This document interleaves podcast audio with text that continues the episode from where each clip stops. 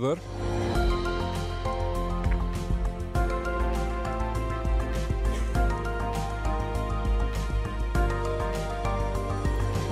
E a praticamente um mês das eleições, no explicador desta tarde falamos sobre as diferentes formas de votar. E não estou a falar de partidos, mas sim das regras para quem está fora do país ou, estando aqui em Portugal, não pode ir às urnas no dia 10 de março, porque há de facto, Miguel, várias possibilidades. Essa é a verdade. Sim, há várias formas para se votar, desde logo para os imigrantes, porque quem vive no estrangeiro pode eh, ou votar presencialmente eh, nas embaixadas e consulados ou por correspondência e uh, devem estar a perguntar-se como é que se escolhe entre uma opção e outra, mas a verdade é que não há propriamente um momento para se escolher. A regra é que todos os eleitores no estrangeiro uh, votam uh, à partida por correspondência. Quem quer ir às mesas de voto tem de manifestar essa intenção, até à marcação da data das eleições.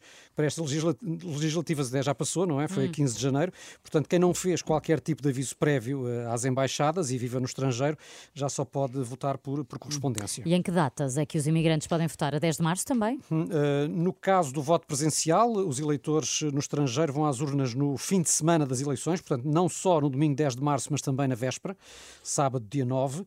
Eh, no caso dos votos por correspondência, o Ministério da Administração Interna eh, informou que os boletins eh, de voto já começaram a ser enviados para os eleitores. Depois, até à data das eleições, cada um deve colocar o envelope com o respectivo voto no correio e depois, já em Portugal, os votos serão contados após o domingo das eleições que, claro, como se sabe, não é de mais repetir, mas ocorre em 10 de março. Exatamente. Mas existe a possibilidade de algum imigrante querer votar nestas legislativas e não conseguir? Sim, uh, em situações excepcionais, quem tenha cartão de cidadão com a morada atualizada no estrangeiro não tem de se preocupar. O recenseamento é automático, votará sem problemas.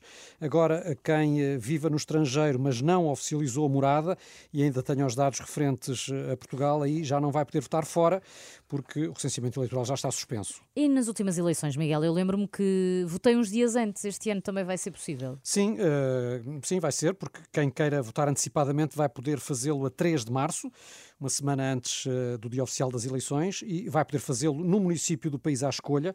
Mas para isso, atenção, se quiseres votar antecipadamente de novo, Filipa, uh, tens de te inscrever online no, no site hum. votoantecipado.pt entre 26 e 29 deste mês, uh, indicando o lugar onde queres exercer o teu direito de voto. Obrigada. Miguel, eu continuo aqui com uma dúvida. Hum. A queda do governo, como sabemos, foi algo uh, repentina, não é? Se calhar havia pessoas que já tinham viagens marcadas, por exemplo. Claro. Essas pessoas vão poder votar no estrangeiro durante as férias, por exemplo? Uh, em princípio, não. Portanto, as pessoas que estão recenseadas em Portugal só podem votar lá fora em casos muito excepcionais. Por exemplo, pessoas que estejam fora por razões profissionais, doentes em tratamento no estrangeiro, uhum. também estudantes que estejam, que estejam fora do país em Erasmus, por exemplo. Agora, estas pessoas devem dirigir-se às embaixadas para votar entre 27 e 29 de fevereiro.